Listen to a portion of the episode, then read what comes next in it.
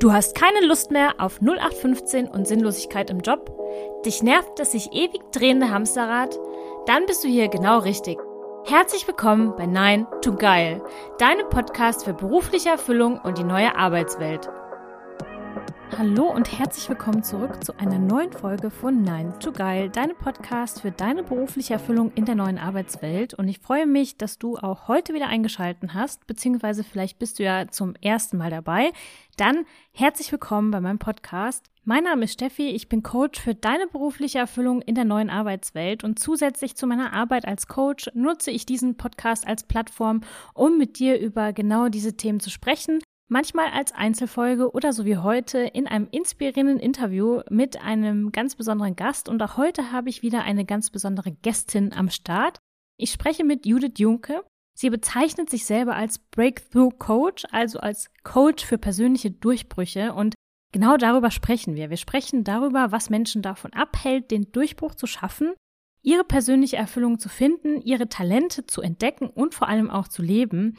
Und was ich an der Folge ganz besonders finde, wir sprechen ganz viel über das Thema, was Emotionen und die darunterliegenden Bedürfnisse mit uns machen. Und diese Folge ist total voll mit ganz hilfreichen Nuggets. Also nimm dir was zum Schreiben damit du dir aufschreiben kannst, was dich besonders interessiert hat. Und wenn ich dir eins mitgeben darf an der Stelle, vorweggenommen aus der Podcast-Folge, dann wäre es dieser eine Satz.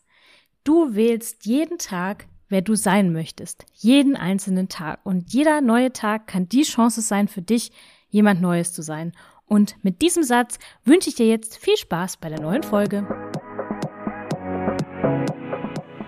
Herzlich willkommen, liebe Judith. Ich freue mich, äh, mit dir zu sprechen. Und eins möchte ich gerne vorwegstellen. Du bist hier gerade mit einer ultra krassen Energie in unseren Meetingraum reingehuscht und hast mir erzählt, was du gerade getrieben hast. Woher kommst du gerade und warum hat dir das so viel Energie gegeben? Hallo, liebe Steffi und hallo, liebe Menschen, die Steffis großartigen Podcast hören. Danke für dieses großartiges Intro. Ja, High Energy habe ich mitgebracht, weil ich gerade tatsächlich aus einem Einzelcoaching komme mit einer Person, die zu mir gekommen ist mit der Frage, ähm, ich bin in einem HR-Bereich tätig und es kostet mich irgendwie mehr Energie, als ich rauskriege. Trotzdem macht es mir Spaß. Wie kann ich das für mich optimieren und wie kann ich besser verstehen, was sind eigentlich meine Stärken? Und das ist gerade ein, ein Programm, mit dem ich auch eins zu eins mit Menschen arbeite. Und das gibt so viel Energie zu sehen, wie Menschen selber erkennen, was ihre Stärken sind, worin sie gut sind und wenn sich das Bild so nach und nach formt und im Gesicht der Person gegenüber so die Erkenntnis sagt, krass, das kann ich alles. Und da kommt gerade meine hohe Energie raus und ich glaube, das ist auch ein guter Einstieg für die Welt hier von dem Podcast und von euch lieben Zuhörern. Ja, du strahlst auch über beide Ohren hinweg. äh, schade, dass wir nicht das Bild mit aufzeichnen, weil es total schön ist zu sehen. Aber jetzt haben wir so das Pferd von hinten aufgesattelt. Wir haben über das gesprochen, was dich glücklich macht, was dich erfüllt. Äh, starten wir doch mal mit der eigentlich ersten Frage. Wer bist du? Gute Frage. genau, Judith heiße ich, Judith Junke. Ich firmiere unter dem Titel Breakthrough Coach. Also der Name ist auch das, was es tut. Es geht um Durchbrüche und die Frage ist mal, Judith, was brichst du denn durch oder was brechen Leute bei dir durch? Und da geht es ganz klar um das Thema von eigenen Gedanken und Verhaltensweisen. Am Ende die Frage, womit stehe ich mir selber im Weg, sodass ich mir selbst oft verhindere, ein glückliches und erfülltes Leben zu führen. Und darin begleite ich Menschen im Coaching, die Fragen zu beantworten, was kann ich eigentlich richtig gut, was möchte ich gerne im Leben, was kann ich auch bewegen in der Welt und was macht mir Freude und wie kann ich das vor allen Dingen umsetzen. Das ist ja immer die wichtigste Frage. Wie kann ich das für mich auf die Straße bekommen, auch besonders in meinem Angestelltenverhältnis, bin ich da in der richtigen Rolle oder bin ich im richtigen Unternehmen?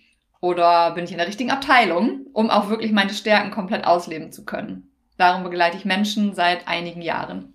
Sehr, sehr spannend. Und da möchte ich gerne auf einen kurzen Aspekt eingehen. In unserem Vorgespräch hast du gesagt, äh, du hast, bevor du deine persönliche Mission gefunden hast, ein klassisches Leben im Hamsterrad geführt. Wie sah das aus und was ist passiert, dass du jetzt da bist, wo du jetzt bist und dich offensichtlich auch sehr wohlfühlst?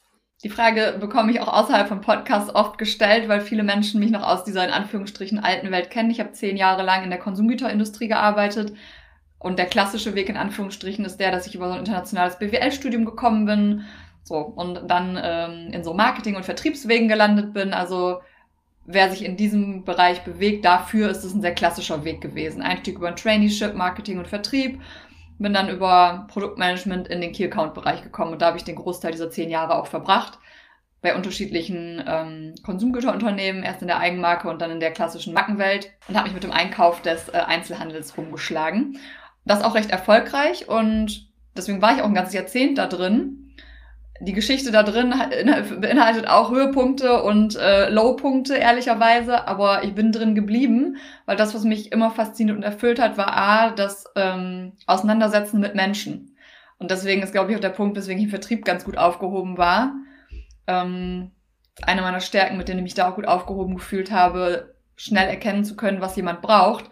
Natürlich ist das auch sinnvoll und äh, hilfreich, das in irgendwelchen Verhandlungen einzusetzen, um da zu einem guten Ziel zu kommen. Also den Weg bin ich lange gegangen, auch bis zu einem ganz okayen Karrierelevel mit ein bisschen Führungsverantwortung, internationalen Kunden und einem Portfolio am Ende von 30 Millionen Euro, was ich verantwortet habe. Und auf der einen Seite hat mir das alles Spaß gemacht. Auf der anderen Seite habe ich aber auch gemerkt, dass es mich nachhaltig mehr Energie kostet, als es mir gegeben hat. Und ich hatte wirklich schon mehrere Jahre, ich glaube, ich habe sechs Jahre angestellt noch verbracht, und trotzdem unterschwellig immer diesen Bereich gehabt zu sagen, eigentlich willst du was Eigenständiges irgendwann mal mhm. machen. Und mir hat immer die Idee gefehlt. Also ich hatte null Klarheit, was es denn ist. Und ich hatte keine Muße zu dem Zeitpunkt zu kündigen. Und damals, muss ich auch ehrlicherweise sagen, war ich auch noch sehr weit entfernt von dieser ganzen Welt und Reise der persönlichen Weiterentwicklung. Ich glaube, rückblickend wäre ich damals da schon ein bisschen weiter drin gewesen wäre ich schneller zu dem Punkt gekommen, was mich blockiert hat, überhaupt diese Klarheit zu sehen und zu haben. Und andererseits bin ich aber genauso überzeugt davon, wir sind immer da, wo wir sind, aus einem bestimmten Grund und so lange, wie wir es brauchen, um irgendwas zu lernen. Und auch die letzten zwei, drei Jahre, Entschuldigung, äh, die ich da angestellt verbracht habe, haben mir auch noch gedient, indem ich unfassbar viele Dinge gelernt habe, die mir auch heute in der Selbstständigkeit helfen. Das heißt, hm. ich bereue das jetzt nicht und habe aber tatsächlich die Zeit gebraucht, um zu erkennen, was es denn ist, für das ich kündigen würde, um dann heute dahin zu kommen, ähm, dass ich andere Menschen coache. Hätte man mir das vor sechs Jahren oder sieben Jahren erzählt, hätte ich auch gesagt, ja, ja, sicherlich. Erzähl weiter. Würdest du der Judith von damals heute einen Tipp geben oder würdest du sagen, es war wirklich, es hat alles wirklich so seine Zeit gebraucht, die es brauchte? Ähm, der Weg war der absolut richtige oder gibt es da einen Tipp, den du deinem früheren Ich gerne mitgegeben hättest, um dem anderen, dem ganzen Weg vielleicht einen anderen Schwung zu verleihen? Da habe ich auch schon öfter darüber nachgedacht und ich hatte echt eine äh, Zeit lang, wo die Antwort intuitiv sofort gewesen wäre, nein, ich würde nichts anderes mhm. machen. Wenn ich heute drauf gucke, ich würde immer noch nicht viel anders machen, weil der Weg ist der Weg. Allerdings gibt es so ein, zwei Aspekte. Ich glaube, ich würde meinem Ich von vor sechs, sieben Jahren ein bisschen mehr den Hinweis geben, in diese persönliche Weiterentwicklung schon mal einzusteigen. Ja. Das hat ne, gar nichts um, um dem Thema der Kündigung oder sowas, sondern einfach wirklich der Selbsterkenntnis wegen. Das hätte es mir tatsächlich in der einen oder anderen Situation auch schon leichter gemacht, mit Sachen umzugehen, die damals sehr viel Widerstand in mir ausgelöst haben und am Ende dazu geführt haben, dass es zwischendurch halt echt hart war oder ne, ich bin so Klischee-Hamsterrad-mäßig so ein Mensch gewesen, angestellt. Ach, 60 Stunden die Woche, 70 Stunden die Woche ist ja, ne, ist ja normal. Ähm, ja. Und am Ende gelitten hat, wie es vielleicht der eine oder andere auch kennt, der zuhört, die Freizeit, ne, das, was das erste, was ich immer wegpriorisiert habe, meinen eigenen freien Part, sei es ein Yoga oder Sport oder was auch immer es war, Verabredung mit Freunden. Und das natürlich kann man mal machen, aber es ist natürlich auf Dauer überhaupt nicht gesund und es tut nicht gut und hat dann im Ende dazu geführt, dass ich mich ein Stück weit auch drin verloren habe. Und das war einer der Gründe, warum es so lange gedauert hat, dass ich, bis ich erkannt habe, wofür oder was ich denn eigentlich machen möchte, weil der Raum gar nicht dafür da war, weil ich einfach viel zu viel gearbeitet habe über einen sehr langen Zeitraum. Ja, man ist einfach an so einem Strudel drin. Also man hat dann, wie du gesagt hast, man priorisiert es ganz oben, auch wenn es vielleicht nicht, wenn man aufs Herz hört, die Prio 1 hat, aber es nimmt einfach so viel Raum, dass man gar nicht die Möglichkeit hat, irgendwas zu tun, um sich zu überlegen, was will ich eigentlich, weil man irgendwie abends tot ins Bett fällt, wenn man überhaupt viel Schlaf bekommt und gar nicht die Möglichkeit hat, wirklich sich Raum für sich selber zu nehmen. Du hast es jetzt eben schon mal kurz ähm, gesagt und da würde ich gerne auf das Thema Energie zu sprechen kommen. Du hast eben gesagt, es gibt Situationen oder es gibt Personen, bei denen der Job mehr Energie kostet, als er ihnen gibt. Was bedeutet das? Und woran merke ich das, dass diese Balance eigentlich ins Negative kippt? Das ist eine mega Frage. also grundsätzlich Von der Bedeutung kannst du dir das vielleicht so vorstellen, du machst Sachen ja manchmal gerne und manche Sachen machst du nicht so gerne. Und die Sachen, die du gerne machst, die fühlen sich grundsätzlich leicht an, die gehen dir auch leicht von der Hand, weil da hast du Freude drin und da bist du in einem emotionalen State, der dem sehr dient. Also du kannst, ich bin jetzt gerade schon mal dabei, einmal tiefer einzusteigen, wenn du Emotionen anguckst, haben die bestimmte Frequenzlevel. Und es gibt sehr hochfrequente Emotionen und eher niedrigfrequente Emotionen. Und in den eher hochfrequenten Emotionen ist da, wo die Freude ist und die Begeisterung und wo die Leichtigkeit und all diese Dinge sind. Und je mehr du es kannst, dich da zu bewegen, das ist das, was dir Energie gibt. Ne? Das sind die Dinge, wo du etwas tust, was, dich, was dir leicht fällt, deswegen kostet es dich keine Energie. Und weil es dir Freude macht, gibt es dir Energie. So. Mhm. Und im Gegenstück dazu sind es dann halt die Sachen, das kennt vielleicht der eine oder andere auch. Ne? Es gibt ja manchmal auch einfach Aufgaben, die müssen gemacht werden, aber du findest die ja doof. Die dauern gefühlt auch 100 Jahre, weil du nicht Rande kommst, weil ja. es irgendwie nicht so, ne, dein, man sagt sich auch so schön, dein Zone of Genius nicht so ist, nicht so dein, dein Hauptbereich, der dir leicht fällt. Und das sind dann eher die Sachen, die dich Energie kosten, weil du musst mehr Energie aufwenden, um das gleiche Ergebnis zu erzielen, um dahin zu kommen. Und das ist oft, wenn du hinterher dann nach der Aufgabe feststellst, boah, jetzt fühle ich mich komplett ausgelaugt und so, ich könnte mich noch in die Ecke legen. Und möglicherweise, je nachdem, wie in oder aus der Balance du so bist, wenn du wieder auf die Emotionen guckst, kann es sein, dass da du feststellst, oh, jetzt bist du vielleicht frustriert oder angespannt, weil es hat so lange gedauert und dann kommt das Gedankenkarussell und sagt, warum habe ich denn so lange gedauert und das war gar nicht geplant, wieso schwer so spät und jetzt kommen die ganzen anderen Tasks und, und, und, und, und. Und dann sind wir eher in emotionalen States, die niedriger frequent sind und das ist dann halt eine, eine Ebene, die uns mehr Energie kostet, als dass es uns dient, weil es, weil es nicht so dienlich ist. Was nicht heißt, dass generell eine Emotion wie Angst oder Trauer oder Anspannung generell schlecht ist. Das ist sie nicht, weil sie dienen alle zu etwas. Nur wenn du die Frage stellst nach dem, was gibt mir Energie und was nimmt mir Energie, ist das sowas, was du nehmen kannst als so ein bisschen Indikator, um festzustellen, ah, wo bin ich denn jetzt gerade? Wenn du nicht nur gucken willst, was fällt mir leicht oder was fühlt sich schwer an, sondern darüber hinaus zu achten, ah, in welchen Emotionen bin ich denn jetzt gerade, kann auch ein Indikator einfach für dich sein. Finde ich sehr spannend, was du sagst. Und ich glaube, das merkt man auch manchmal, wenn man sich nicht aufraffen kann, eine Aufgabe zu tun. Und dann hängt man da ewig dran und braucht eigentlich länger, als man es sich von, von sich kennt. Dann macht man sich Vorwürfe, warum bin ich jetzt so langsam, warum kriege ich das nicht hin?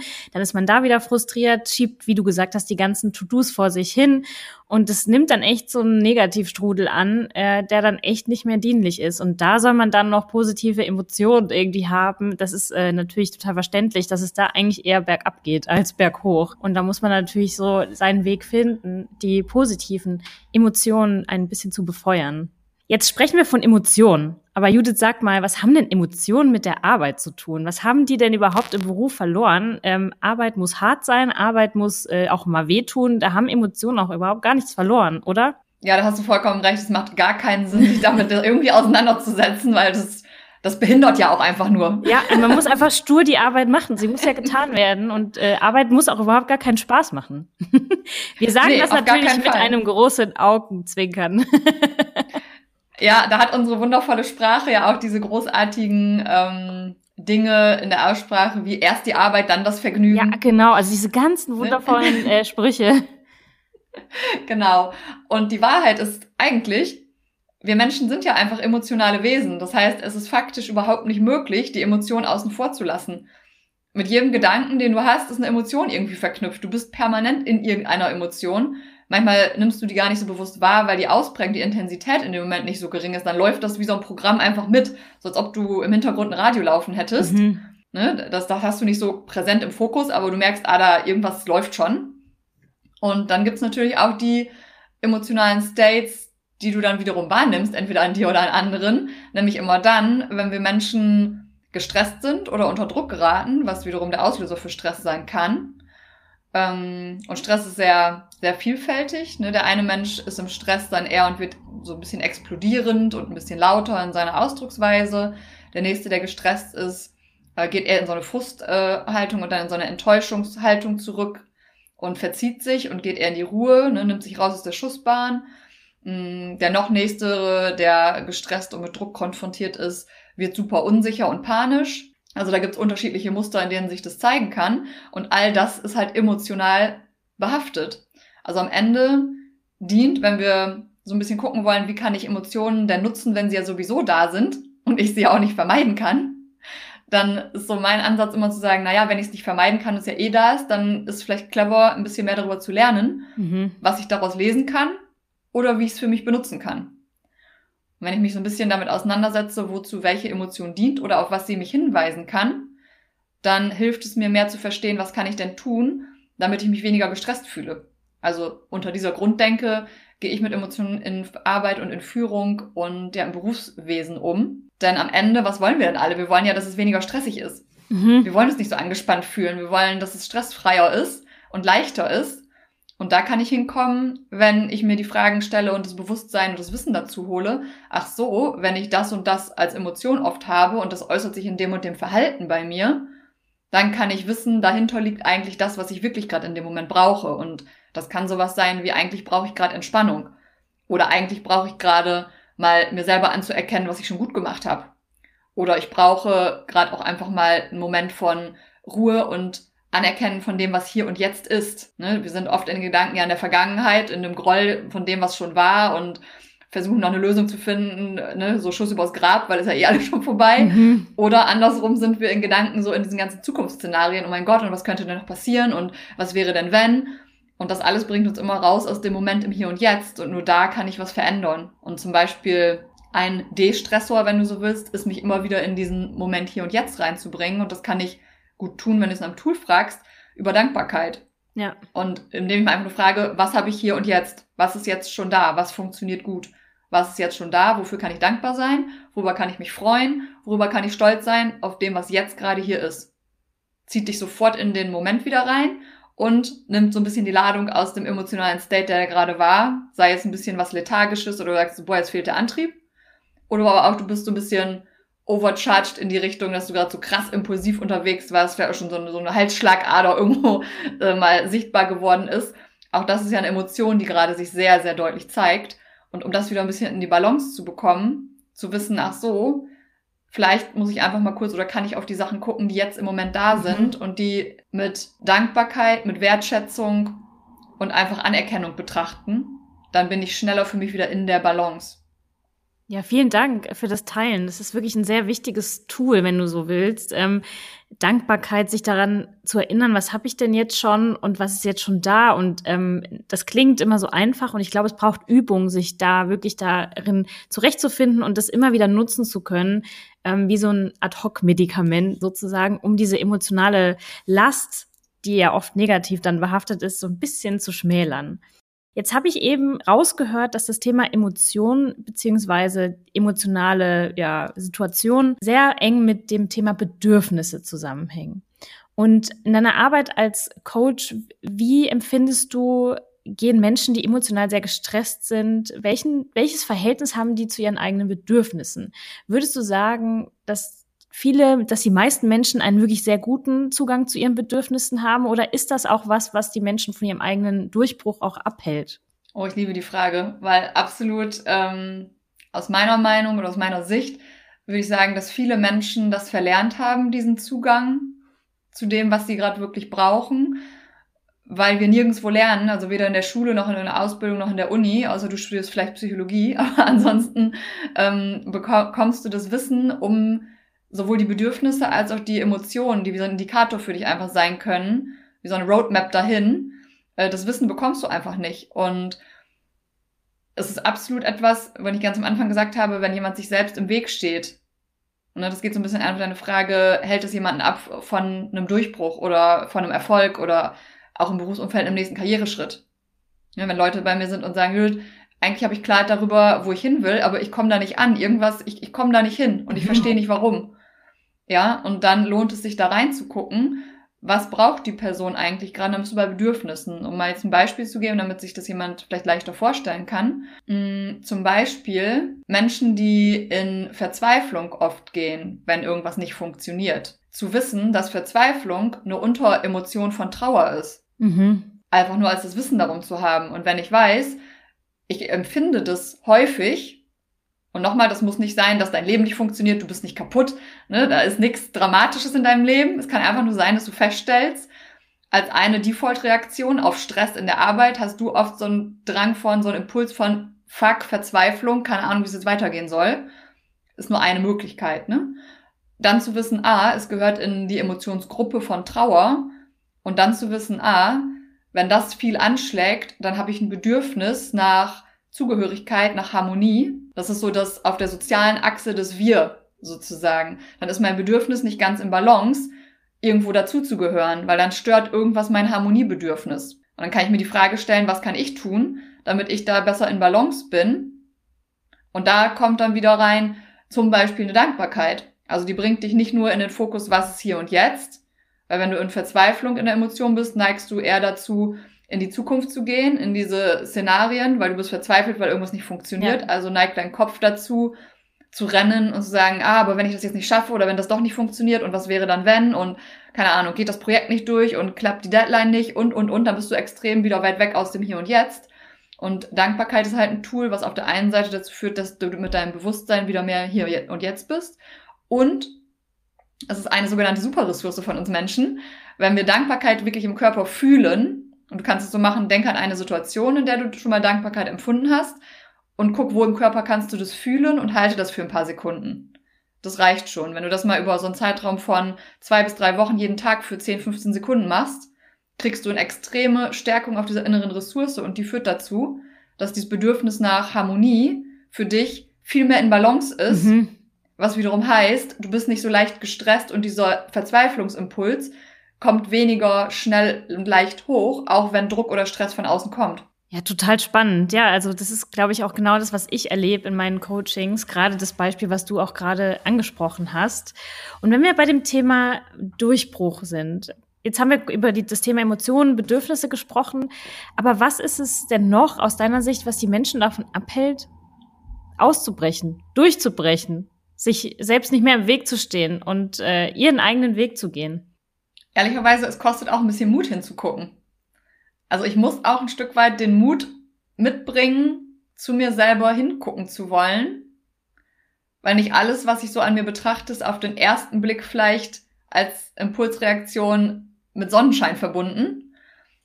Manchmal sind es auch einfach Dinge, die wehtun, die natürlich dann alle wieder in Balance gebracht werden können und die Erkenntnis und der Mehrwert hinzuschauen am Ende ist immer größer, als der erste Impuls möglicherweise von, oh shit, eigentlich wollte ich da gar nicht hingucken, aber naja, okay, eigentlich weiß ich es ja tief in mir doch. Ähm, und dann die Lösung dafür zu finden. Also Mut ist auf jeden Fall so ein Thema, den, den Willen und die Motivation, wenn du so willst, zu haben, dahin zu kommen.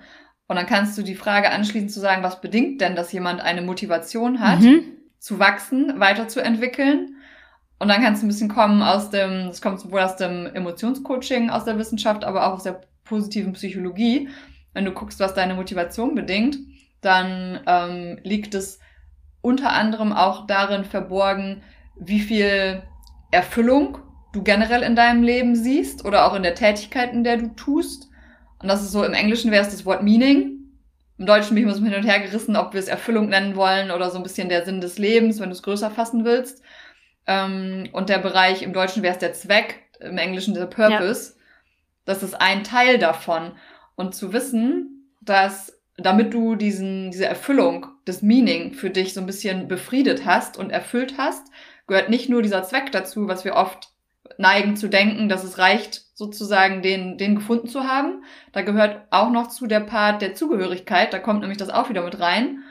Dann gibt es den Part ähm, des, es nennt sich Storytelling, es geht im Prinzip, welche Geschichte erzählst du dir über dich selber. Ja. Also bist du sehr in deinen eigenen Gedanken. Und damit kannst du dir auch extrem im Weg stehen. Das heißt, es kann sein, dass du komplett einen Zweck gefunden hast in dem, was du da tust und du erachtest das irgendwie als sinnvoll und trotzdem kommst du zwischendurch in so Frustphasen oder Stressphasen, dann kann es sein, dass der Schlüssel dazu darin liegt, welche Geschichten du über dich selber denkst und erzählst. Dann bist du so bei Mindset, bei Glaubenssätzen und solchen Sachen und das kann ein Störfaktor in deiner Motivation sein. Also wenn du alle diese Unterpunkte in diesem Bereich Meaning für dich ein bisschen geklärt hast, dann ist der Weg auch freier zu dieser Motivation und dem Antrieb. Da bringst du gerade einen sehr wichtigen Punkt, das Thema Selbstsabotage. Und ich erlebe das auch mhm. ganz oft, dass Menschen, und da nehme ich mich selber nicht aus, das ging mir lange auch so, bevor ich mich mit den ganzen Themen beschäftigt habe, man erzählt sich eine Geschichte über sich selbst. So, man hat so einen Bildzeitungsartikel über sich selbst, der so mehr oder weniger gut recherchiert äh, da steht und dann denkt man, den glaube ich jetzt so. Da steht jetzt drin, ich kann das und das nicht so gut, weil mir irgendjemand das mal gesagt hat und das denke ich jetzt von mir. Und aber eigentlich innerlich wünsche ich mir doch in diesem Bereich irgendwie was zu tun. Aber immer sagt mir dieser Artikel, den ich über mich selber gelesen habe und glaube, meine eigene Geschichte sagt, nee, aber das kannst du nicht. Und natürlich sabotiert es dann die Motivation und eigentlich im Endeffekt auch mein ganzes Vorhaben. Wie kann ich sowas aus dem Weg räumen? Hm. das ist Frage. wahrscheinlich äh, äh, nicht mit einem Satz, zwei Sätzen getan. Das ist natürlich ein Weg, ein Prozess, den man geht. Aber welche Schritte siehst du da so auf diesem Weg? Also es gibt ganz unterschiedliche Sachen, wie du anfangen kannst. Also neben der Tatsache natürlich immer mit irgendeinem Coach dazu arbeiten kannst, weil warum ist Coaching sinnvoll? Die, genau das, was du gerade ansprichst, diese Geschichte über mich selber, fällt mir oft schwer selber zu erkennen. Da sind wir bei diesem Thema der blinden Flecken, die wir Menschen halt einfach alle haben. Und da hilft es immer, wenn jemand von außen drauf guckt und das spiegelt. Dann kannst du es einfach schneller erkennen.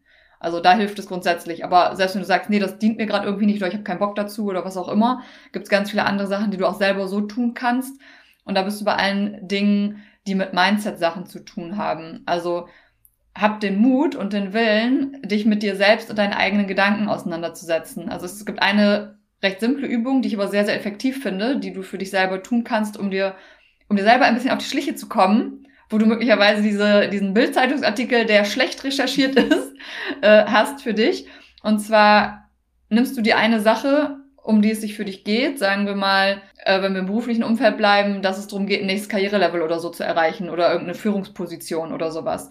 Und du merkst eigentlich, theoretisch habe ich auf der Fachebene, kann ich ja überall einen Haken dran machen, aber irgendwie passiert nicht, dass ich hinkomme. Ich werde irgendwie nicht berücksichtigt oder kann mich da nicht qualifizieren, positionieren, was auch immer.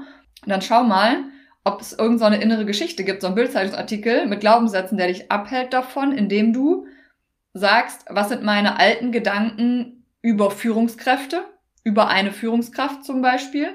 Und dann nimmst du dir zehn Minuten und das ist wie so ein Brain Dump. Also du schreibst alles runter, was aus deinem Kopf kommt. Wie denke ich, was ist eine Führungskraft? Was mhm. macht die aus? Wie ist jemand, der so ist? Ne? Ohne Punkt, ohne Komma, geht nicht um Struktur, einfach nur alles raus. Zehn Minuten, dann ist Pause. Und dann nimmst du den zweiten Zettel und sagst, was sind meine neuen Gedanken? Dann liest du dir das ein paar Mal durch, stellst fest, was für Dinge da drin sind wo du vielleicht selber denkst, wie krass, dass das jetzt rauskam, äh, macht ja irgendwie gar keinen Sinn. Und wählst dann bewusst, wie du das neu für dich formulieren möchtest. Ob du das am Ende dann Affirmationen nennst oder deine neuen Gedanken dazu. Damit umprogrammierst du, wenn du so willst, in einem ersten kleinen Schritt dein Gehirn. Weil das ist auch gut zu wissen. Viele Menschen haben die Annahme, dass wenn ich einmal so bin, wie ich bin, dann ist das so. Und das stimmt einfach nicht, weil sowohl unser Gehirn als auch unser ganzes menschliches System ist auf Lernen mhm. ausgerichtet. Und das Gehirn kann bis ins hohe Alter neue neuronale Pfade knüpfen. Und das ist das, was du brauchst, um neue Gedanken zu kreieren. Denn aus deinen Gedanken entsteht am Ende eine Meinung und eine Haltung und daraus entsteht dein Verhalten. Ja. Also so ist der Weg zur Veränderung. Und wenn du eben das Verhalten, was ja jetzt am Ende der Kette war, wenn du das verändern möchtest, in dem Fall das Verhalten für dich so zu verändern, sodass diese Beförderung möglicherweise möglich ist, dann kannst du am besten vorne an der Kette anfangen und das sind deine Gedanken. Also wenn du anfängst neu zu denken und anders zu denken, ändert sich über Zeit automatisch dadurch deine Meinung und deine Haltung und dann dein Verhalten. Und das kannst du zum Beispiel über diese Übung machen. Ja, sehr spannend. Also das heißt nicht, dass ich bin halt so immer zählt. Gar niemals. In meiner Welt zumindest äh, ist das eines zählt niemals, weil du wählst, wer du sein möchtest und das in jedem ja, Tag. Das finde ich total schön. Dieser, ich glaube, es ist auch sehr befreiend, wenn man wenn man das für sich realisiert hat. Dass man sagt, man muss es nicht jeden Tag neu entscheiden, aber man hat jeden Tag die Möglichkeit zu sagen, heute mache ich genau das anders. Und dann kann ich mich morgen entscheiden, ob ich es wieder so mache. Ja, und das ist, ja, du hast recht, das ist Freiheit. Ich liebe den Freiheitsaspekt da drin, weil es nimmt auch Druck. Ja. Auch das kann ja Stress kreieren. Naja, weil viele ja denken, scheiße, so bleibt's jetzt für immer. Ich muss für mhm. immer XY sein. So, mhm. ich erlebe es gerade in meinem Umfeld, ähm, Beamtenlaufbahn ähm, ist ja sowas, was so sehr gesellschaftlich sehr geprägt ist. Wenn man einmal drin ist, geht man am besten nie, nie wieder raus. Und genau da habe ich gerade das Thema, ja, aber ich bin doch jetzt Beamter. Ich kann da nicht raus. So, klar kannst du da raus. So, geh. Ja, nee, aber das kann ich ja nicht machen. Und genau das ist das Thema. Also diese Wahl, obwohl man eigentlich möchte, die Wahl nicht zu treffen, weil man denkt, es geht nicht. Und ähm, ja, finde ich sehr, sehr stark auf jeden Fall, sich darüber bewusst zu werden. Sprechen wir über das Thema Awakening Human Talents. Das Wort Thema war vielleicht an der Stelle falsch. Awakening Human Talents ist dein Motto. Das ist das, worunter du operierst. Was bedeutet es für dich, äh, Talente zum Leben zu erwecken? Ja, ich liebe diesen, äh, ähm, sagt man eine Dachmarke, würdest du auf Deutsch, glaube ich, sagen, so den Umbrella. Genau, ja. ähm, das, da liegt so mein Herzblut drin. Also A, ich verstehe darunter, Menschen dabei zu helfen, zu erkennen, worin sie großartig und brillant sind. Denn wenn sie darin mehr Zeit in ihrem Leben verbringen können, haben sie automatisch mehr Freude, mehr Glück, mehr Leichtigkeit in ihrem Leben, mehr Ausgeglichenheit, mehr Entspannung, mehr Gelassenheit, mehr Stolz, mehr Frieden. So, und meine Annahme oder mein, so wie ich denke und die Welt sehe, ist einfach, wenn mehr Menschen das für sich entdecken können, dann kommt dieser Friedensaspekt auch rein, weil wenn du in Freude und in Entspannung bist und in innerem Frieden mit dir und der Welt, weil du im Reinen mit dir bist, A, und B, weil du Tätigkeiten ausüben kannst, die sowohl deinen Stärken entsprechen und deinen Fähigkeiten, als auch noch irgendwas Coolem dienen, was dir wichtig ist, egal ob angestellt oder mit einem eigenen Projekt, dann hast du halt ultimativen Frieden in dir. Und jetzt stell dir mal vor, wie das wäre, wenn das einfach alle Menschen Ach, auf der Welt hätten. So dann schön. Weltfrieden. Aber, ja. Ja, dann gäbe es ungelogen, dann wäre Weltfrieden möglich. Nichts ja, anderes bedeutet weil jeder das. in sich erfüllt ist. Ja. Und es ist komplett möglich. Und ich finde immer noch krasser, sich vor Augen zu halten, warum gibt es denn Konflikte oder warum gibt es all diese Dinge, die wirklich nicht so cool in der Welt laufen. Am Ende, sehr holistische Weltbetrachtung, aber am Ende kannst du immer gucken, dass irgendwer sich über irgendjemand anderes stellen möchte. Ob das durch eine hierarchische Geschichte ist in der Struktur oder ob das dadurch ist, dass ich irgendwelche Zugänge zu bestimmten Ressourcen verknappe oder auf eine Art bepreise, weil dann verknappe ich sie auch. Ja, dann das ist immer aus einer abgrenzenden und distanzierenden Motivation heraus und nicht aus einer der Fülle heraus und nicht aus dem Frieden heraus, weil sonst würde ich sagen, es ist einfach hier und ich kann es teilen. Mhm. Ja, das ist sehr holistisch betrachtet, ja, und natürlich musst du das runterbrechen ja. und ich bin absoluter Freund von Wirtschaft. Die Frage ist aber nur immer, was ist die Intention da drin und von welchem Punkt aus kann ich handeln und operieren. Ja. Du sagst selbst, das habe ich letztens von dir gelesen, ungenutztes Potenzial macht krank. Ungenutztes Potenzial macht nicht nur unglücklich oder es macht einfach äh, nicht glücklich, wenn man das nicht nutzt, sondern du sagst, es macht krank. Was heißt das? Wie zeigt sich das? Und warum macht es krank? Klingt auf den ersten Blick ein bisschen weit auseinander, die beiden Enden möglicherweise. Und so wie ich sehe, wenn ich mein Potenzial und meine Stärken und Talente nicht leben kann, dann bin ich an dem Punkt, wo wir am Anfang waren.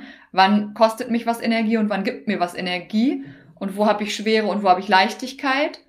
Und wo habe ich eben die Emotionen von einer Freude und einer Dankbarkeit und einer Gelassenheit, all diese Dinge, die ich kann, wenn ich da bin, wo mein Potenzial ist, wo meine Talente liegen, dann ist das frei alles für mich und dann kann ich das nutzen. Und wenn ich das aber nicht nutze, wenn ich das die ganze Zeit unterdrücke, weil es ist ja in mir, Sag mal, das ist so ein bisschen, wenn du geboren wirst, dann ist das so default installiert, weißt du? ist halt da. Und wenn du es nicht nutzt, ist es nicht nur verschwendet und nicht genutzt, sondern es will die ganze Zeit raus. Das ist unser natürlicher Drang. Also das Natürlichste, was wir Menschen haben, ist, wir wollen die ganze Zeit weiter lernen und wir wollen das ausleben, was wir gut können. Und je mehr wir das unterdrücken, indem wir nicht hinschauen, und nicht hinschauen kann halt bedeuten, die ganzen Hinweise nenne ich es immer mal, ähm, die wir bekommen, unter anderem auch durch Emotionen, die uns stressen. Da bin ich wieder bei dem Punkt der Bedürfnisse. Also am Ende kannst du gucken, hast du über die Maßen viel Wut oder viel Angst oder viel Trauer, wenn ich mal so auf den großen Emotionen mhm. bin. Dahinter ist immer, die dienen auch dir zu irgendwas. Da ist eine Botschaft für dich hinter. Unterdrückst du die permanent, weil du irgendwann mal gelernt hast, nee, keine Ahnung, bei Frauen, wenn du ein bisschen klischeehaft bleibst, nee, du darfst jetzt nicht laut und nicht ärgerlich werden, sei mal bitte lieber dankbar mhm. und ruhig. Bei Männern kann es sich hier, ich bin sehr klischeehaft gerade unterwegs, ne? Es gilt natürlich für jeden, ist es möglich, dass sich das so und so zeigt. Aber was die Gesellschaft stereotypisch ja oft auch sagt bei Männern, du darfst dann die Emotionen nicht zeigen, Männer dürfen nicht trauern. Ja. Oder sowas, ne? Keine Ahnung. Ist auch egal, wie rum das ist. Es geht um die Tendenz dahinter, diese Sachen nicht auszuleben und nicht hinzugucken, was das Bedürfnis dahinter ist, weil das Bedürfnis, was dahinter ist, bringt dich immer wieder hinzu, was kann ich eigentlich gut? Das mag jetzt vielleicht ein bisschen verwirrend klingen, aber am Ende ist alles, was dir das Leben rausspiegelt, was dich stresst. Und das ist halt am Anfangspart eine Emotion, die dich stresst oder so ein State, in dem du bist, von Anspannung, von Energielosigkeit, ausgelaugt, ähm, was auch immer das so für dich ist. Da bist du sehr emotional unterwegs im Stress und der eine oder andere weiß aber oder merkt vielleicht auch schon in der Anspannung, das kannst du auch direkt physisch ja. merken. Ja, dann hast du wirklich angespannten Nacken, Schultern. Ich merke das bei mir zum Beispiel, wenn ich angespannt bin, dann habe ich abends totale Kieferschmerzen, weil ich den ganzen Tag saß und meine Zähne so zusammengebissen habe, als würde ich gerade irgendwas ganz Hartes zerkauen. Ja, ist, Kiefer ja. ist ein richtig, richtig gutes Beispiel. Da sage ich gleich gerne auch nochmal was Expliziteres zu, weil ich glaube, das kennen viele Leute und ich kenne das von früher von mir auch. Ähm, ein anderer Part, wo sich es bemerkbar machen kann, bei einigen Menschen geht es auf Kopfschmerzen, das sind die ganzen Migräne-Menschen. Der nächste Part geht es mehr auf Magen, Magen-Darm ne, Anspannung, Kloß, was auch immer, oder irgendwelche Verdauungsthemen. Nicht umsonst steht irgendwie auf jeder gefühlten sechsten Apothekenumschau Reizdarmsyndrom. Mhm. Ja, alles, da bist du in dem ganzen Thema, da bist du nämlich bei Krankheitsbildern. Und deswegen sage ich, das macht am Ende krank. Das, was du nicht auslebst und was du unterdrückst die ganze Zeit, weil du nicht hinschaust, weil du nicht in der Balance bist mit dem, da bin ich wieder bei dem Meaning-Part, ne, wo bist du aus der Balance mit dem, was du eigentlich gut kannst? Und wenn du, die Talente sind die Basis davon. Also das, dein Potenzial, das, was du gut kannst, deine Stärken. Wenn du das ignorierst über längere Zeit, das will immer, dass du wieder ja. hinguckst. Und es sendet dir diverse Signale, zu denen du hingucken sollst. Ob das dann dieser emotionale Stress ist, den du wahrnimmst. Irgendwann geht's auf die körperliche Ebene über. Und wenn du es weiter, weiter ignorierst, irgendwann werden da auch möglicherweise Krankheitsbilder raus. Und wenn du es komplett ignorierst, werden aus den psychosomatischen Krankheitsbildern irgendwann ist es sogar möglich, dass sich dadurch krassere Krankheitsbilder manifestieren, weil sich, weil du am Ende, also Wut und Ärger ist das krasseste, wenn du es nicht aus dem Körper rauslässt, weil das eigentlich ein Emotionsfeld ist, was eine expressive Energie hat, also das will raus, weil es auch Aktion mhm. auslöst. Und wenn du das die ganze Zeit unterdrückst, dann unterdrückst du in deinem Körper Energie, die raus will und du hältst die zurück. Und das heißt, das alleine erzeugt schon Druck in deinem Körper, was wiederum auch Anspannung erzeugen kann. Und wenn du das permanent einkesselst, wenn du so willst. Ich vergleiche es gern mit so einem Schnellkochtopf, ja. der dann anfängt, in sich rumzuwüten. Man weiß nicht, was drin abgeht, aber irgendwann ist zu viel. Genau, das ist der Punkt. Und deswegen sage ich, irgendwann kann das krank machen, weil du eben dahin kommen kannst, äh, solange du nicht hinschaust und die Botschaft dir mal anguckst, geht es halt immer weiter. Dir wird irgendwas anderes gesendet. Und um auf dein Kieferthema nochmal zu gucken, es gibt halt ist auch ein Teil von einer der Ausbildungen, die ich gemacht habe, dass du ein bisschen sensibilisiert bist, welche Körperregionen geben dir wiederum einen Hinweis auf was für Themen. Für alle Menschen, die diese Kieferthematik kennen, dein Unterkiefer steht für den Druck, den du dir selber machst. Also, ne, eigenes Leistungsniveau, eigenen Anspruch an dich selber. Dein Oberkiefer steht für den Druck, den du von außen annimmst, den du an dich ranlässt, sozusagen. Und gerade dieses Knacken, wenn du dieses, wenn du beides aufeinander hast, merkst du halt, wie stark du beide Druckparts aktuell in dir hast. Das kann eine Momentaufnahme sein. Wenn du auch für Entspannung auf der Gegenseite sorgst, ist es easy, dann kannst du es wieder ausbalancieren. Hast du irgendwas dauerhaft davon, ist eine Einladung, mal hinzugucken, wie kannst du mehr Entspannung für dich kreieren und wie kannst du den, das ist auch Druck. Wie kriegst du den Druck aus deinem System raus und am Ende das, was ich im Emotionscoaching mit den Leuten mache, zum Beispiel, wie man das Symptom mitbringt zu mir, dann gucken wir, welche Emotion ist da dran verknüpft und lösen die undienliche Ladung aus der Emotion raus, dann geht der Druck auch aus dem Ja, spannend. Raus. Vielen Dank. Das war ja eine kleine Coaching-Session für mich. Ich muss sagen, ich habe mir darüber auch schon länger Gedanken gemacht, weil ich bin auch so jemand, ich äh, knirsch mir nachts gerne die Zähne kaputt und dann habe ich so eine Knirschschiene bekommen. Dann habe ich mir darüber Gedanken gemacht, okay, das war ist ja jetzt quasi Symptombekämpfung weil einfach dafür Sorge getragen wird, dass ich zwar nachts immer noch auf meinen Zähnen rumkau, aber so, dass halt der Zahnschmelz nicht leidet. Aber eigentlich ist ja die Ursache nicht angeschaut. Es ist ja nicht überlegt, was steckt dahinter, sondern okay, die Zähne bleiben heil, alles gut, lass sie weiter knirschen. Und äh, das finde ich so spannend, genau da hinzuschauen. Und wenn wir uns jetzt mal, das kennt vielleicht jeder aus seinem Umfeld, vielleicht hat jeder von euch mal Menschen gehabt, wo ihr gesagt habt, boah, der, der muss doch irgendwann mal checken, dass es so nicht weitergeht. Warum entscheiden sich Menschen trotz dieser ganzen Stoppschilder, angefangen von Emotionen über wirkliche Krankheitsbilder, warum entscheiden sich Menschen dafür, trotzdem genauso weiterzumachen? Das ist auch eine spannende Frage, die ist auch sehr facettenreich und es gibt einen großen Bereich, der sehr viel dazu beiträgt, dass Menschen äh, irgendwo bleiben, wo es ihnen eigentlich nicht dient. Und das ist unser Bedürfnis nach Zugehörigkeit Das ist so krass, also es ist wissenschaftlich nachgewiesen, dass wir als Mensch, menschliches Wesen, das wir sind, unser Bedürfnis, irgendwo zugehörig zu sein. Und sei das in eins zu eins Beziehungen mit einem Partner oder Eltern oder Kindern, genauso wie zu irgendwelchen Gruppen und Organisationen in der Arbeit oder zu einem Verein oder was auch immer das ist, also bis hin zu der Gesellschaft, zu der wir uns auch irgendwie zugehörig fühlen möchten.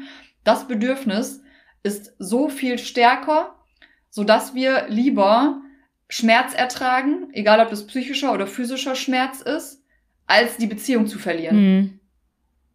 Also es kostet sehr viel aktive Entscheidung, die Beziehung zu lösen, die dir nicht gut tut und zu riskieren, wenn du so willst, diese Zugehörigkeit für den Moment dort zu verlieren. Und die Neurowissenschaften haben auch nachgewiesen, dass, weil wovor haben wir Angst? Wir haben Angst davor, einsam zu sein. Ne? Wir wollen es nicht verlieren, weil wir wollen nicht einsam sein. Ja, das ist so eine Steinzeitangst. Ich nenne es gerne Steinzeitangst. Früher hätten wir uns das nicht leisten können, äh, die Herde ja. zu verlassen, weil wir wären von irgendeinem Säbelzahntiger gefressen worden und niemand hätte es interessiert. Und ich, ich arbeite total gerne mit dem Bild, weil wir haben uns ja jetzt über die letzten Jahrtausende so ein bisschen geändert. Es ist nicht mehr so, dass uns die Säbelzahntiger die größten Feinde sind.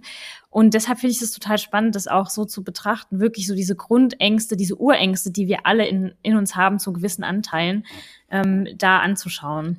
Absolut. Und das ist halt, seit wir so seit, ich weiß nicht genau, wie viele Jahre das sind, aber so grob 10 bis 15 Jahre, da haben in den Neurowissenschaften ja ganz, ganz viele Fortschritte stattgefunden, so dass wir viel besser in der Lage sind, zu gucken, was passiert im Gehirn und auch auf der biochemischen Ebene. Und dadurch konnte man erkennen, dass wenn jemand einsam ist, die gleichen Hirnareale angesteuert sind, als wenn wir in Schmerz sind. Und deswegen, weil, wenn ne, aus dieser Steinzeit heraus, wie du es auch schon sagst, wir wollen das ja um jeden Preis vermeiden. Mhm. Das ist eine mhm. absolute Vermeidungsstrategie, um, in, um Schmerz zu vermeiden, genauso wie die Einsamkeit zu vermeiden, weil das wollen wir nicht. Und deswegen siegt, wenn du so willst, das Bedürfnis der Zugehörigkeit über die Schmerzvermeidung, obwohl das andere auch so ausgeprägt ist. Und das ist oft ein Grund, warum Leute sich nicht bewegen oder diesen letzten krassen Impuls brauchen, so wo andere, wie du schon sagtest, von außen eigentlich sagen, hey, ist doch total klar, hättest du auch schon vor einem Jahr irgendwie machen können, hätte dir voll mhm. gut getan. Und die Person konnte es in dem Moment aber nicht, weil diese berühmte Spitze des Eisberges irgendwie noch nicht erreicht war. Das Fass war noch nicht ganz übergelaufen. Und je nachdem, wie reflektiert du schon bist oder mit deiner eigenen Reise mit dir selber unterwegs bist, desto leichter fällt es dir halt da schon in Aktion zu treten, wenn du das wahrnimmst. Oder eben du brauchst noch einen Impuls, der es im ersten Moment verschlimmert. Also diese Verschlimmbesserung, mhm. bevor, ne, bevor es dann wieder besser werden kann. Und dann ja. ist das dein Antrieb, da bist du wieder bei Motivation.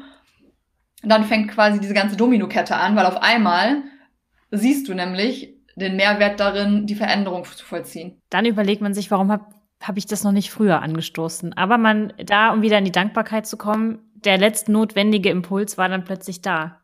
Ja, absolut. Und am Ende, das ist tatsächlich, ist das mal so, also ich habe sehr viele eigene Erfahrungen dieser durchgemachten Prozesse, deswegen kann ich es auch einfach mal so sagen. Es ist unangenehm in ganz vielen Momenten und gleichzeitig ist es so, so lohnenswert, weil wenn du ein kleines bisschen ein Stück weiter gegangen bist und dann zurückblicken kannst, weil wir können immer nur rückblickend lernen, es schließt sich so, so viel für dich daraus, von dem du vorher nie für möglich gehalten hättest, dass es da ist und vor allen Dingen, was für einen Lerneffekt du daraus bekommen kannst und da bist du wiederum bei Stärken. Weil die Sachen, die du am krassesten erlebst in deinem Leben, die dich krass fordern, die anstrengend für dich sind, vielleicht auch schmerzhaft sind, wenn du durch bist und weiter bist und dann zurückgucken kannst, sind das immer die Erlebnisse, in denen deine größten Stärken liegen und auch dein größtes Potenzial dahinter sich verbirgt. Ja, das hast du sehr, sehr schön gesagt. Und ich glaube, ähm, was ich finde, was ich beobachte, warum Menschen sich lieber in diesem Zustand befinden, und das knüpft an das an, was du gesagt hast, dieses Thema Zugehörigkeit, aber auch das Thema Akzeptanz. Also, um da bei deinem Bild zu bleiben, um einfach mal das als Beispiel zu nehmen, ähm, von ganz am Anfang, ohne zu wissen, ob das bei dir ähnlich war, aber man von außen betrachtet super erfolgreich. Also sehr gute Rahmenbedingungen, einen festen Job in einer Branche, die boomt, äh, mit einem 30 Millionen Budget, ähm, Führungs, äh, Führungsverantwortung eigentlich von außen betrachtet richtig geil. Ne? Also es ist genau der Traum, den viele haben, aber nie erreichen.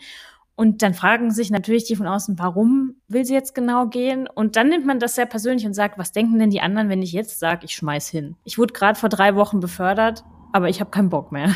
ich will was anderes machen. Und dann kommt natürlich so, warum bist du denn nicht einfach mal dankbar für das, was du hast? Ähm, warum muss das denn jetzt sein? Und ich glaube, das hält die Menschen davon ab. Und ich, das, da knüpft man wieder den Punkt, solange man dann aber in sich selber am Reinen ist und sagt, das ist erstmal zweitrangig, was die Leute im Außen sagen, ähm, dann spielt es keine Rolle, was die wirklich sagen. Und dann geht man seinen eigenen Weg, ohne sich davon irgendwie aus den Gleisen schieben zu lassen.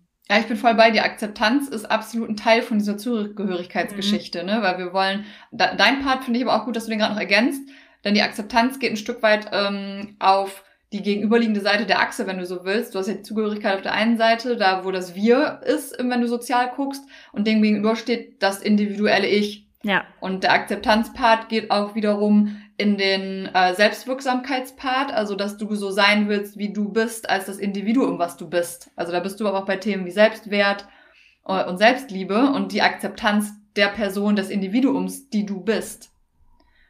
Und das ist auch ein interessanter Part in diesem Zugehörigkeitsthema, denn wir können uns nur wirklich zugehörig fühlen, wenn wir den Eindruck haben, dass wir genau für die Person, die wir sind, die wir 100% sind, ohne uns zu verbiegen, dazugehören können und nicht, weil wir, das ist dann das, was ich so ein bisschen so billige Zugehörigkeit nennt, äh, was halt leider Gottes oft in irgendwelchen, naja, nennen wir es mal Randgruppen, Vereinen, wie auch immer, äh, wo gesagt wird, du kannst nur dazugehören, wenn du XY tust, irgendein Ritual hast, wenn du die Meinung vertrittst, weil dann wirst du nicht akzeptiert mhm. für die Person, die du bist, sondern weil du dich irgendwelchen Regelwerk unterwirfst, weil du irgendetwas ja. tust, das sieht man ja auch oft bei so jugendlichen Gruppen auch, die ja. äh, quasi so eine Gruppe bilden, weil irgendeine Vorliebe sie zusammenhält oder weil sie alle Rap hören. Und dann kommt einer, der hört Heavy Metal und dann ist er raus.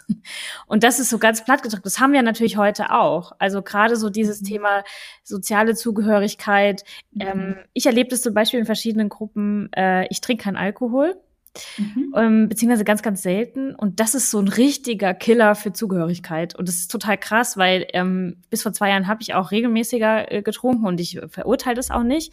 Aber zu sagen, ich trinke nicht, ist so ein völliger Killer. Man gehört echt nicht mehr dazu. Und es ist total blöd. Äh, das ist so diese billige Zugehörigkeit, wo ich denke, was hat es denn mit mir zu tun? Ne? Also ich bin voll bei dir und ich habe auch mal äh, vor ich glaube, es ist jetzt vielleicht vier Jahre her, da habe ich sehr viel mal mit einem Heilpraktiker an irgendwelchen Sachen gearbeitet und habe auch ein komplettes Jahr gar keinen Alkohol getrunken. Gar nicht. Und ich kann das komplett bestätigen, was du sagst, ne? Du bist echt so ein, wie du trinkst nicht. Hä, warum nicht? Ja. Ach komm, nimm Fahreralster.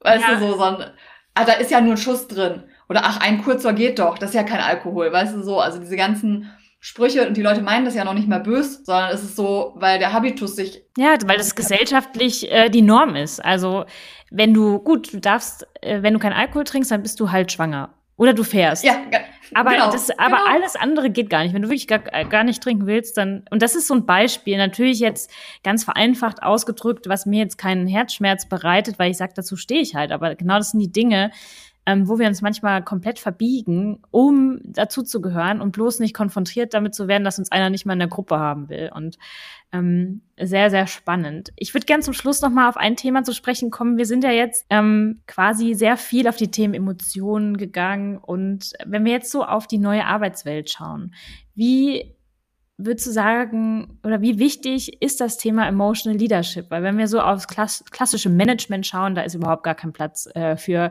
Emotionen. Ich erlebe das heute auch noch, da ist äh, schaffe, schaffe, schaffe, erreichen Ziele, Effizienz, Effektivität, aber das Thema Emotionen im Job oder im Unternehmen ähm, und Emotional Leadership kommt da gar nicht vor. Wie siehst du da die Situation? ähm, sehr differenziert. Ich glaube tatsächlich, dass es mittlerweile Unternehmen gibt, die dem Thema mehr Raum geben, besonders weil sie festgestellt haben, dass jetzt über die letzten anderthalb Jahre sie sich mehr darum kümmern müssen, dass es der Belegschaft generell gut geht oder dass es den Teams gut geht, weil dann bist du, ist Emotionen, wenn du willst, nur ein Teil in diesem ganzen Thema Gesundheit, Wohlbefinden, Wellbeing, wie auch immer du es nennen willst. Und da bist du aber auch schnell wieder bei dem Thema Emotionalität drin, weil wenn du dir die Frage stellst, was bedingt denn, dass es dem Team gut geht und immer beachtend und wissend, wenn ich im Unternehmenskontext bin, ich muss auf Leistungsfähigkeit achten und gucken, weil das ist der ureigenste Antrieb einer Unternehmung, halt ein Ergebnis zu produzieren und profitabel zu sein. Das ist auch okay.